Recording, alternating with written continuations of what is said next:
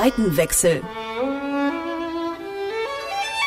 Detektor FM entdeckt Klassik. Mit Gregor Schenk. Präsentiert vom Gewandhaus zu Leipzig. Mit Pop kenne ich mich aus. Aber wie geht Klassik? Das will ich rausfinden. Deswegen reise ich zurück in die Zeit, in der die wichtigen Werke entstanden sind. Zeit für einen Seitenwechsel.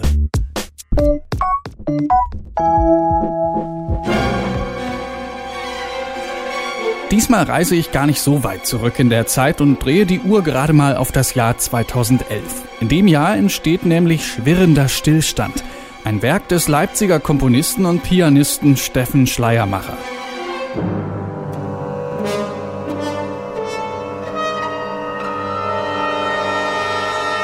Jeder kennt dieses Gefühl. Man rennt und strampelt, müht sich ab und kommt doch nicht richtig vom Fleck.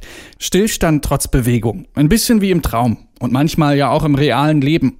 Letztendlich gibt's das sogar in der Musik. Schwirrender Stillstand spielt mit dem Gegensatz zwischen Stille und Klang, zwischen Ruhe und Bewegung.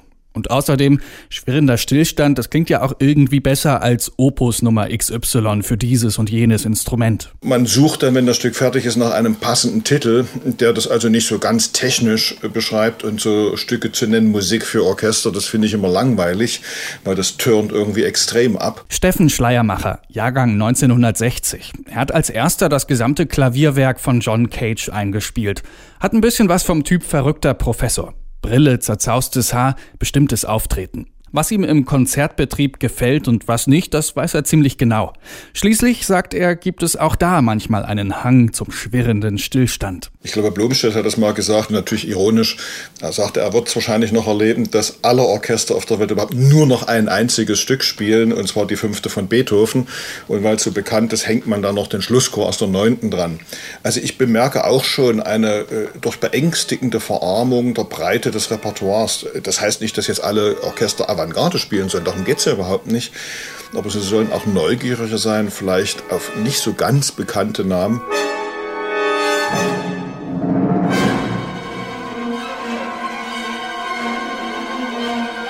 Ganz so politisch ist der Titel dann aber doch nicht gemeint. Vielmehr geht es um den musikalischen Stillstand, um Instrumente, die trotz äußerster Virtuosität nicht von der Stelle kommen. Es gibt eine unglaubliche Aktivität und trotzdem kommt die Musik eigentlich, obwohl sie ein relativ schnelles Tempo hat, aber sie hat eben keinen Puls, an dem man dieses Tempo festmachen kann. Es bleibt förmlich auf der Stelle, es sind alle agieren ganz viel, aber so harmonisch oder rhythmisch oder formal hat man den Eindruck, es ist festgefroren.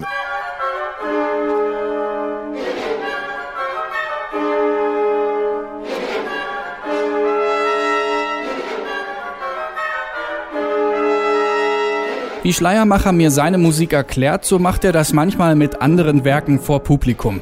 Und irgendwie kann man sich gut vorstellen, dass er mit seiner launigen und humorigen Art die Leute erreicht.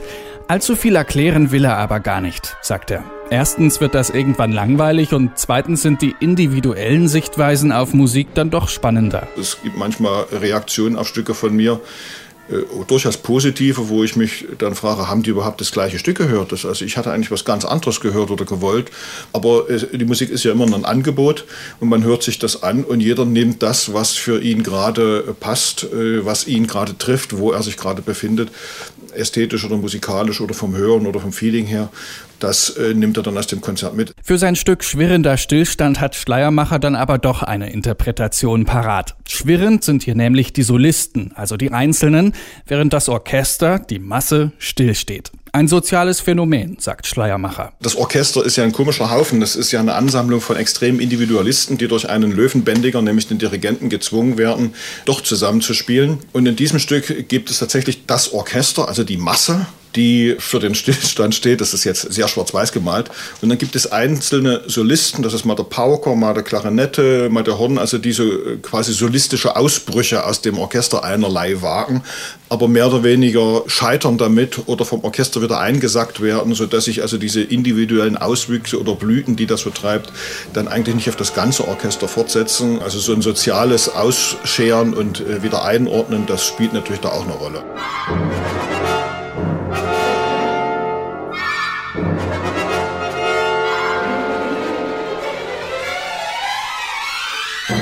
Eine schöne Versuchsanordnung, die Schleiermacher da in Musik übersetzt hat. Was kann der Einzelne ausrichten gegen die Trägheit der Masse? Soll er überhaupt etwas ausrichten? Und was machen die Ausbrüche der Solisten mit dem Klang der Masse? Antworten gibt Schleiermacher auf diese Fragen nicht, nur den Impuls, sich auf das Neue, das Unbekannte einzulassen. Wer weiß, was passiert, wenn man nur heftig genug strampelt.